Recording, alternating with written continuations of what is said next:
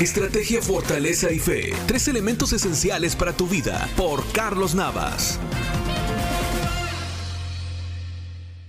El boxeador James Corbett dijo, cuando las piernas estén tan cansadas que apenas puedas moverte, lucha un round más. Cuando tus brazos estén tan cansados que apenas puedas levantar la guardia, lucha un round más. Cuando desees que tu contrincante no te envíe a dormir, lucha un round más. El boxeador que lucha un round más nunca será abatido. Por cierto, Corbett luchó 61 rounds en su pelea más larga, la cual fue una pelea callejera.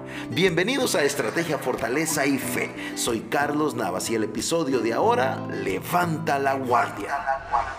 Si dejas la pelea, tu adversario gana. Si bajas la guardia serás golpeado muchas veces más. Pelea un round más, mantente en el cuadrilátero. Habrán problemas, pero no dejes de pelear. Soporta y mantente en pie. Mantén arriba tu actitud de victoria. En Éxodo 17 encontramos la historia de la batalla de Amalek contra Israel. El pueblo de Dios venía de ser esclavo en Egipto y se presenta su primer enemigo. Tenían pocas oportunidades de ganar, pero ganaron.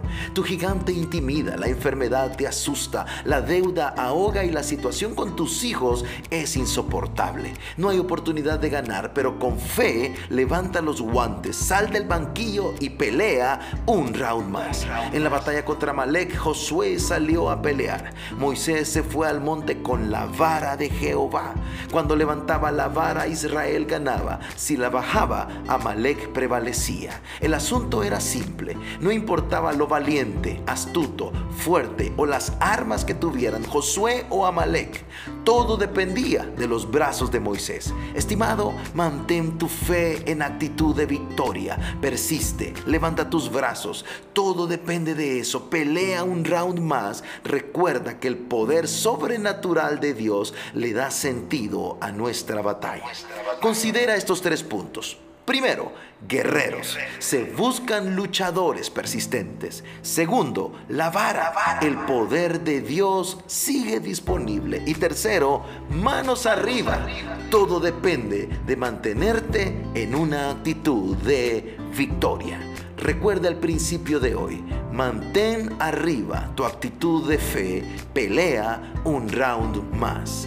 La Biblia dice, y sucedía que cuando alzaba Moisés su mano Israel prevalecía, mas cuando él bajaba su mano prevalecía Amalek. Éxodo 17, 11. Que el Señor te bendiga.